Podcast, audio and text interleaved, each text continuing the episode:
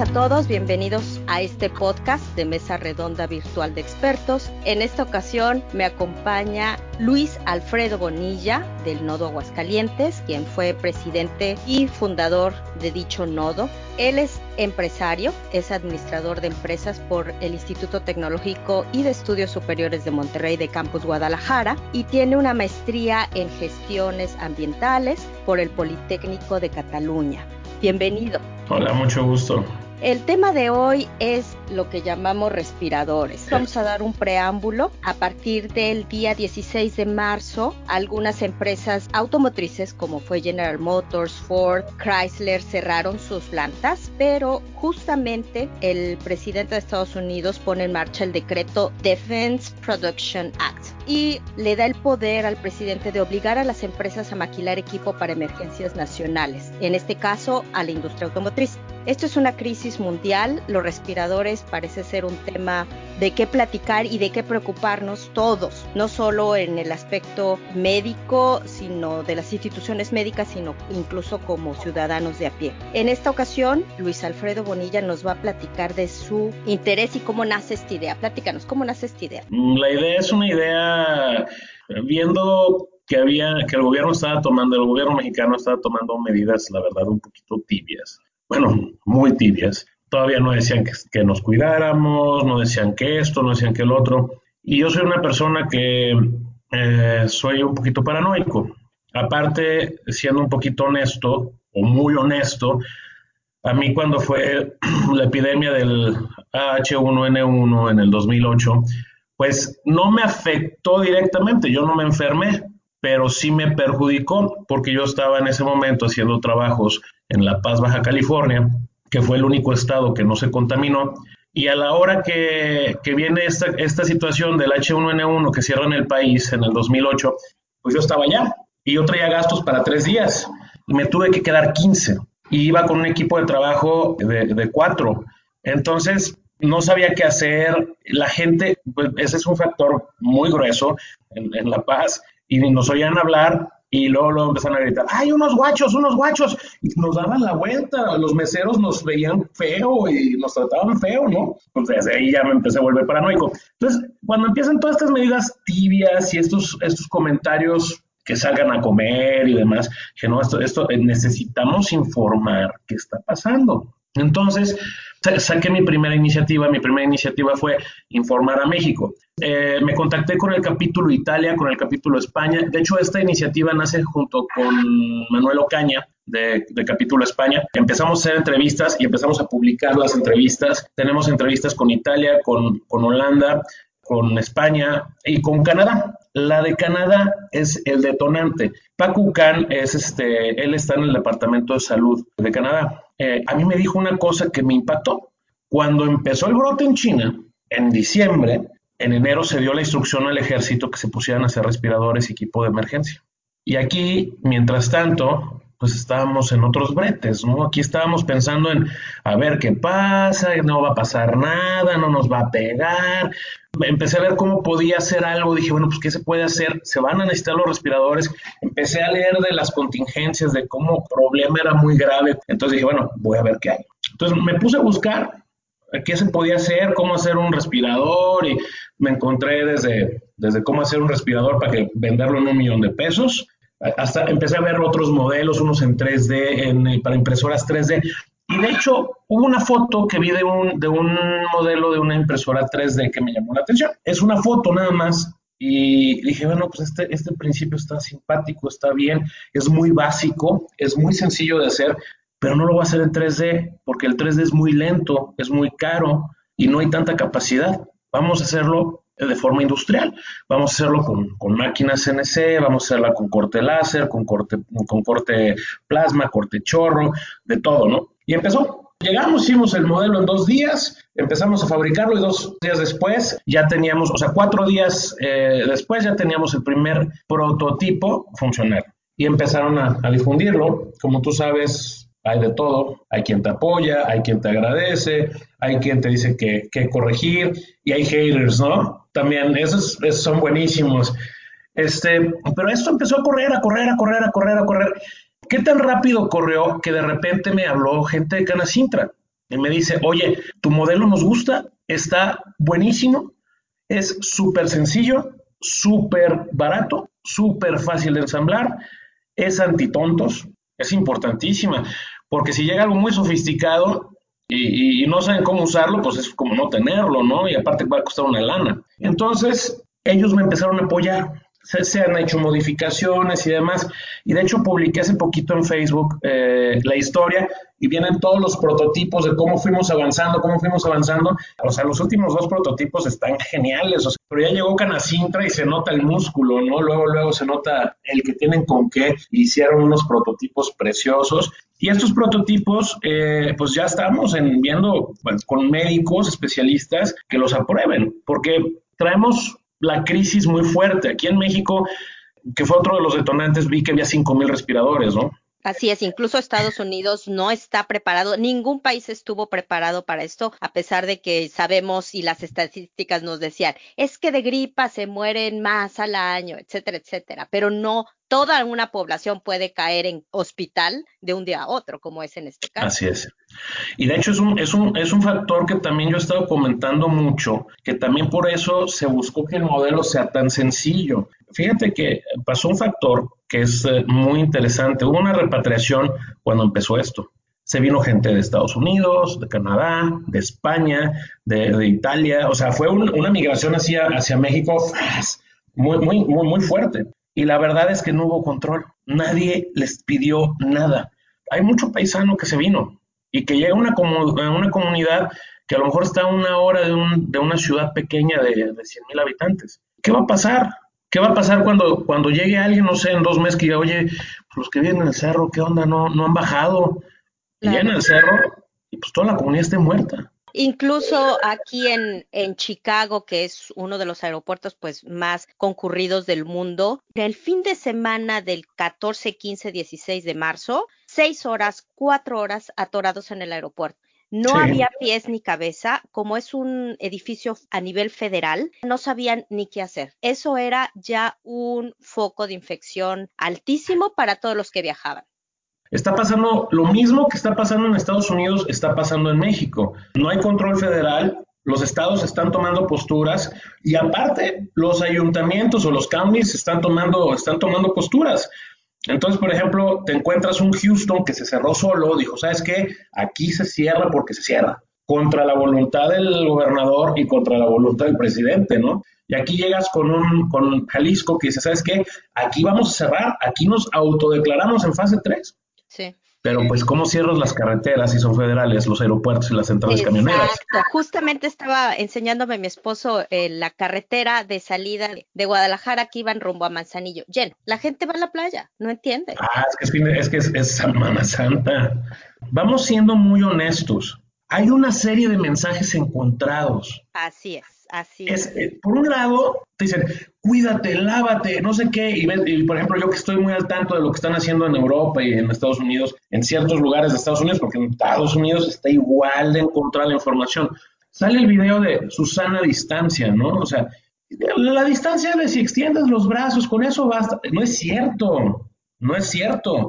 Necesitas mínimo dos metros mínimo, o sea, y cuidarte y no salir y traer tapaboca. Hay estudios que están demostrando que traer un tapaboca reduce el riesgo de una forma muy, muy, fuerte, pero son mensajes encontrados. Entonces, ¿qué pasa? ¿A quién le haces caso? En una situación tan complicada y polarizada como la del país, ¿no? Yo vivo en Aguascalientes y Aguascalientes es un estado que es chiquitito, son, es, o sea, de hecho hacemos la broma que cuando un avión aterriza aquí, este, empieza en Jalisco, ¿no? Aterrizando en Jalisco, de tan chiquitos que somos. Pero tú ves la realidad de aquí y luego ves la realidad de, Jalisco y luego ves la realidad de Guanajuato y luego ves la realidad de Oaxaca y luego ves la realidad de no sé dónde. Y cada estado está mandando un mensaje. Cada alcaldía está mandando un mensaje. El gobierno federal manda un mensaje y luego las secretarías mandan otro. O sea, si tú tienes tantos mensajes, no puedes unificar criterios, pues eso es imposible.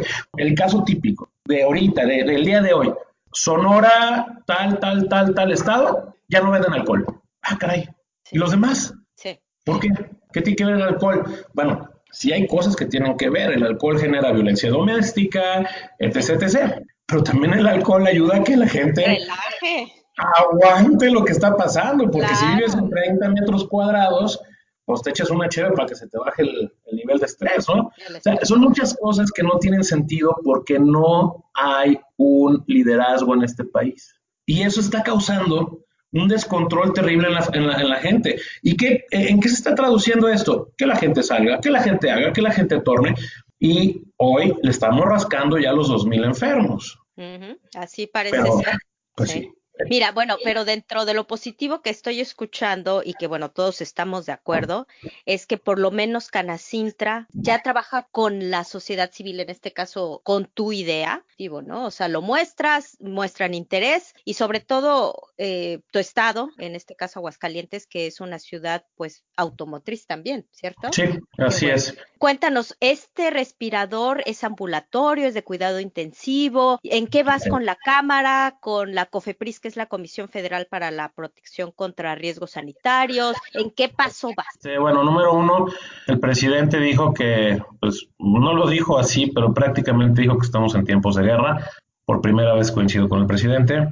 Este, se tienen que tomar acciones urgentes de cómo vengan y se pueda. Entonces, ahorita todas estas, eh, estas herramientas que se están generando, porque así como, como estoy yo generando esto, esto ramificó de una forma impresionante y hay gente que está haciendo mascarillas, caretas, todo equipo mobiliario hospitalario muy, muy vasto. ¿eh? Pero bueno, retomando el, respirador, eh, el respirador estamos ya en fase de, validación por parte de médicos para ya poder llevar las, validaciones médicas al IMSS y decir, a ver, aquí está, sí, esto sirve. No es para terapia intensiva, todos los médicos han coincidido con eso, pero pasa un efecto muy, muy interesante con el COVID. Lo que nos han explicado los médicos es que es muy invasivo, exageradamente invasivo. Entonces llega y de pronto, ya que te estalla, porque puede durar 10, 15 días eh, sin que se te active, y de repente se active, es una bomba. Entonces te empieza a inflamar los pulmones. Lo que nos dijeron los médicos, según la historia de lo aprendido en Italia, España, China y demás, el punto está en las horas críticas, las 12 horas críticas, tienes una deficiencia respiratoria leve o moderada a una deficiencia respiratoria grave. Entonces, ¿qué pasa? Si tú no te tratas y estás esperando a ver qué pasa para que te pongan el respirador caro de 20 mil dólares que tiene 25 mil botoncitos y te regula todo, porque para ese caso específico sí se te necesita regular todo, porque ya no puedes respirar. Bueno, en ese caso, pues eh, antes pues era aguántate y mientras pasaba eso, pues te llegabas a estado grave el equipo que estamos presentando, lo que, para lo que lo quieren es para poder atender esas situaciones de deficiencia respiratoria moderada o leve para que no se agrave. Porque en el momento que tú permites que el pulmón siga funcionando correctamente de una manera asistida, entonces, pues evitas de que llegues a una etapa grave, líquido en los pulmones y demás. ¿Por qué? Porque estás permitiendo, asistiendo a esa respiración. Y voy a ser muy honesto, fue la sociedad quien se empezó a mover rápido. ¿Por qué? Porque empezamos a organizarnos, empezamos a hacer esto y demás. tengo un grupo que se llama Respiradores eh, Non-Profit. Estuvo interesantísimo, eso se lo agradezco a mi amigo Alex Lomas. De repente me dice, oye, pues saqué un video, que todo empezó por un video que saqué, este, que se llama Juntos Salvemos a México. Me dice, oye, pasé tu video y, y, y mucha gente le gustó. Vamos viendo. ¿Y de dónde son? Digo, ¿Cómo le hacemos o qué onda? Si no, hombre, pues es que empecé, empecé a platicar, lo empecé a pasar, lo empezaron a distribuir y ahorita ya todo el corredor automotriz está junto. Ah, caray, ¿cómo? Sí, de Aguascalientes a Querétaro, San Luis, Jalisco, todo. O sea, están todos ahí, empresarios de todas partes. Ahí desde, desde quien trabaja en, en, vender eh, refacciones para fotocopiadoras hasta quien está en la industria automotriz y aeroespacial. Órale, pues empezamos con eso, ¿no? Ya que entró Canacintra, yo me empecé a separar un poquito de eso porque yo ya traía un proyecto específico y ellos traían otros. Yo les dije que se pongan las pilas para empezar a ver camas, yo les dije que se pusieran las pilas para empezar a ver colchones, eh, carritos médicos, la necesidad de túneles de desinfección, aspersoras, nebulizadoras, termonebulizadoras, o sea, hay un mundo de cosas que está pasando. Y este punto es bien interesante. En un principio, cuando yo mencioné una palabra, causé a lo mejor, no sé si molestia o cortocircuito en la cabeza de muchas personas, pero llegué dije, es que necesitamos entender que estamos en una economía de guerra y necesitamos reconvertir nuestra industria. Necesitamos todos, volcarnos al sector salud para salir de esto. Así es, así es ya, ya lo, ya, o sea, al final de cuentas en un principio, eh, pues ¿cómo que reconvertir? Y no sé qué, no, no, no, es que no queda de otra. Pero de repente empiezan a ver cómo todo lo que empieza a pasar alrededor, porque eso, esto, pues ya son tres semanas, ¿no? Que empezamos con este brete. Entonces de repente dices, ah, caray, no, sí, sí hay cosas muy fuertes, hay que empezar a trabajar en esto y esto y esto y ha habido un apoyo por parte de la sociedad muy interesante. Me ha hablado gente, mira, me ha hablado gente de Argentina, de Colombia, ¿de dónde más me hablaron? Me, hablaron de Honduras, porque también es que estos respiradores nacen como una idea de un producto sin fines de lucro. O sea, la idea es ayudar a los enfermos, porque obviamente nos interesa que nadie se enferme o por lo menos que la cuenten, y la otra es poder subsistir como empresas. Claro, ¿qué costos estás manejando? Mira, es variado, porque empecé, mi primer prototipo estaba diseñado para costar este, como 5 mil pesos. Se ha tenido que cambiar materiales, este, ya hay una versión en metal, nos pidieron que le pusiéramos una mesa, también lo podemos manejar en PVC, se está utilizando eh, motores diferentes, los elevadores para las ventanas o los limpiaparabrisas, o sea, hay una serie de motores que se pueden usar, que esto me lleva a otro punto muy importante, hablando de economías de guerra, estamos viendo lo que pasó en Turquía. En Turquía llegó a recargar gasolina, bueno, turbocina un avión para mandar unos, eh, unos respiradores a, España y llegó al gobierno turco y dijo, perdón, vénganos tus reinos, son para nosotros. Y pasó lo mismo en Kenia y está pasando en muchas partes. Esto me lleva a un punto muy importante. Digo, porque esto sí tengo que mencionarlo, digo, sin colores, sin partidos. El gobierno está tomando una postura demasiado tibia, eso es muy tibio. ¿Por qué? Porque nosotros como te dices, le digo, oye, pues ayúdanos con los motores, ¿no? Digo, es para, para el bien de todos, se te van a pagar a costo, pues se te van a pagar y mira esto y el otro. No, ya nos pidieron que todo se mande a Estados Unidos. Entonces, ¿por qué el gobierno no hace lo mismo? ¿Por qué no llega y dice, a ver, está aquí en México, lo siento, economía de guerra, pum, ahí te voy. Es son, este, ¿cómo, ¿cómo, es el concepto? Pertrechos de guerra, vénganos. Esto es de nosotros y luego te pagamos como podamos. Pero no está pasando. ¿Y qué va a pasar? Nos estamos empezando a quedar sin, sin materia prima. Y eso es muy peligroso, porque estamos abasteciendo a otros y no nos estamos abasteciendo nosotros. Y eso es un riesgo del tamaño del mundo. Sí, ahí estoy totalmente de acuerdo que gobierno tanto estatal, eh, donde están estas maquiladoras o estas empresas, aunque sean norteamericanas, tienen que llegar a un acuerdo, pero de emergencia y de guerra, como bien lo mencionas, lo que pasó aquí, o sea, gobierno tuvo que pedirle a las empresas de sí o sí, automotrices, me vas a empezar a construir esto, vas a empezar a hacer el otro. Entonces necesitamos sin duda mano dura. Yo sé que ya estás en los últimas, las últimas aprobaciones, ¿cómo le van a hacer para la distribución? Ah, me fascinó, me fascinó y gracias, digo, qué bueno que, lo mencionas porque es muy interesante eh, el poder, aparte que me apoyó muy padre Canacintra y el equipo de trabajo que me gustaría mencionar así muy, muy rápido es, es Diego, Francisco, Enrique, el ingeniero Guadalupe, que me falta Paco, Octavio y, Ana, Ana Sotomayor, que es de hecho quien me vinculó, es una compañera de la carrera. Bueno, ahora sí ya mencionados porque hay que ser, hay que, hay que mencionar honor a quien honor merece, también a, mis, a mi equipo de trabajo de la empresa, ya sé, que, fue la que también me apoyó en todo. Como se está pensando llegar a cada rincón, me gustó mucho el concepto que está manejando Canacintra. Nosotros tenemos 78 representaciones. No tenemos representaciones en todas las ciudades, pero tenemos 78. Donde no haya, por ejemplo, aquí en Aguascalientes no hay, entonces me dice, bueno, pues donde no hay, buscamos un líder, ¿no? Y que ese líder lleve, eh, haga, vaya toda la partida. Nosotros nos, esa es la parte importante, nosotros nos encargamos de la cadena de suministro que necesitan los diferentes líderes. No sé, a lo mejor tú que eres de Hidalgo, dices, ¿sabes qué? Yo necesito para, para, para Pachuca, necesito mil, pero Sagún necesita 200. Bueno, pues vemos, si hay Canacintra en Sagún, pues se les manda los 200, si no Pachuca los abastece. A lo mejor le queda más cerca a Puebla que a Sagún que, que Pachuca, ¿no? Entonces, pues vemos de cómo se puede hacer esta distribución. Aquí el punto es poder generar una red suficientemente rápida, porque no es que sea amplia, es que sea rápida, para poder abastecer a todas las ciudades. Tenemos pendiente, por ejemplo, con el sureste, porque la cadena de distribución Básicamente los productores de materia prima están en el norte. Entonces todo eso va a tener que mandarse, ¿cómo? Pues como Dios nos da a entender, avión, barco, tren, camión, mula, lo que sea, hombre pero vamos a tener que mandar todo. Aquí la parte más importante es, este proyecto no hubiera podido funcionar si no hubiéramos tenido una cadena de suministros. Te lo pongo de la siguiente forma, cuando empecé yo a hacer mi primer prototipo, estuve como loco buscando un respirador ambulatorio que se llama Ambus, bueno, Ambus la marca registrada. Estuve buscando uno por toda la ciudad, digo, Aguascalientes no es, no es el DF, no es una ciudad grande, pero lo busqué en ocho o nueve tiendas y encontré uno. Y cuando hablo, le digo, oye, ¿tienes este, este equipo? Y me dice, sí, te lo aparto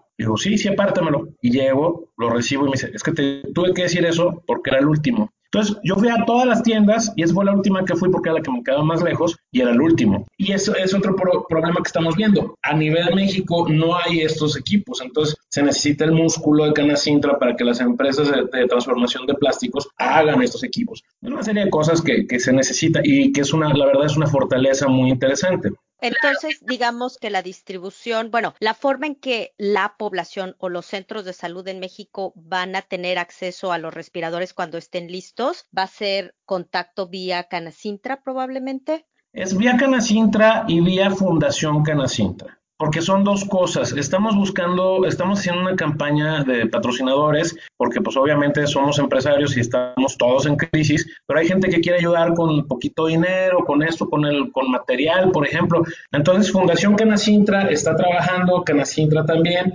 la idea es poder llegar a un punto donde digamos, ¿sabes qué? Pues te vendo dos a costo y vamos a ver cuántos te podemos patrocinar para que se podamos atacar, no nomás, aparte no nomás vamos por el IMSS ni por el ISTE, vamos a, atacar también a los institutos de salud, más bien vamos a abastecer también a los institutos de salud de, los estados, que muchas veces eh, llevan la carga más fuerte. Claro. Otra pregunta, bueno, ahorita que hablaste de patrocinios y todo eso, ¿cómo te podemos ayudar tanto para saber cuando estén listos, si podemos aportar a la mejor hasta económicamente, porque seguramente todos los que nos están escuchando tenemos todavía familiares en México, en Sudamérica, si esto se pueden dar más abasto, la producción sea mayor, cuéntanos. Pues mira, este, ahorita lo que vamos a hacer es eh, empezar un crowdfunding para México. Eh, el crowdfunding va a ser, eh, todavía estamos viendo cómo lo hacemos, si lo hacemos a través de una non-profit que está en Houston, o en su defecto que nos depositen directo Fundación Canacintra. en Europa estamos haciendo lo mismo, se está haciendo un crowdfunding allá toda la, ayuda que se pueda. Y hay otra cosa, que también no nomás estamos pidiendo ayuda, estamos ofreciendo ayuda. ¿Por qué? Porque también ese es otro punto muy importante. Habrá lugares que necesitemos que los changarros puedan ponerse a producir. Y sabemos la importancia de que produzcan, porque no cualquiera va a aguantar el ramalazo de pagar nóminas durante, no sé, un, mes completo y las otras un salario mínimo. Si tienes mil empleados, pues vas a tronar. Entonces se necesita poder generar, como decía, reconversión de industria, ni modo. Hay que alinearnos todos a lo que se viene realmente estás reactivando por lo menos ese sector, tratando de poner tu granito de arena en estos sectores y como bien dices, algunos podremos aguantar uno, dos meses, tres meses, pero la gente que vive día a día necesita seguir trabajando. Hay que pensar también a todas las escalas posibles de toda la gente de cómo podemos ayudar, pero al mismo tiempo que se ayuden a ayudar. Así es, hay que ir tirándole ya a, pensar en esto y aparte, pues como lo mencionaba al principio de la conferencia, entender que esta es la nueva normalidad del mundo. Entonces, quien, quien pueda entrarle ya a este sector, pues la verdad es que en el futuro va a tener un sector y va a ser competitivo, porque los primeros vamos a ser los que vamos a marcar la batuta. Así es. Bueno, pues te agradezco mucho esta entrevista y si nos quieres o puedes dar contacto. YouTube. En YouTube soy Luis Alfredo Bonilla, así tal cual. No sé por qué en Facebook aparezco como Luis Garza. Aunque soy Alfredo Bonilla, ahí soy Luis Garza. Ok, en YouTube ahí te seguiremos y les vamos a pedir a todos ahí, seguramente vas a ir poniendo los avances. Perfecto, muchísimas gracias y este pues feliz cuarentena. Echarle ganas. Bye,